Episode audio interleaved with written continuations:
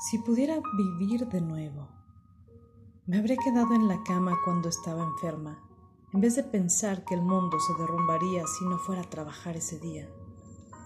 Hubiera encendido la vela rosa tallada en forma de flor antes de que se derritiera por estar guardada. Habría dicho menos, escuchado más.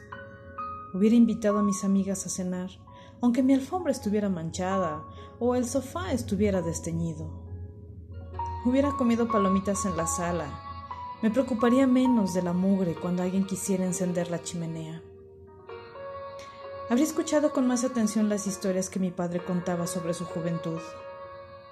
Hubiera compartido más responsabilidades con mi pareja. Nunca insistiría en que las ventanas del carro fueran cerradas en un día de verano porque mi cabello se despeinaba.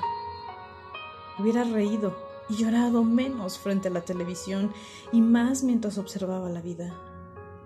Me habría sentado en el pasto aunque tuviera la ropa manchada. Nunca habría comprado algo solo por ser práctica, disfrazar la sociedad o con garantía de duración de toda la vida. En lugar de desear que pasaran pronto los nueve meses del embarazo, habría apreciado cada momento y comprendido que la maravilla crecía dentro de mí y que era mi única oportunidad en la vida para ayudar a Dios a hacer un milagro. Cuando mis hijos me besaran con fuerza, nunca diría, después, ve a lavarte las manos para cenar. Habría más te amo, más lo siento. Sin embargo, más que nada, si tuviera otra oportunidad, aprovecharía cada día. Dejaría de preocuparme por las cosas insignificantes.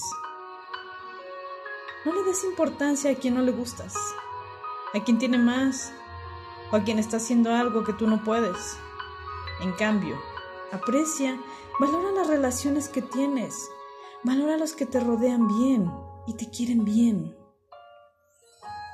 Si pudiera vivir de nuevo, pero sigo viva. Autor desconocido.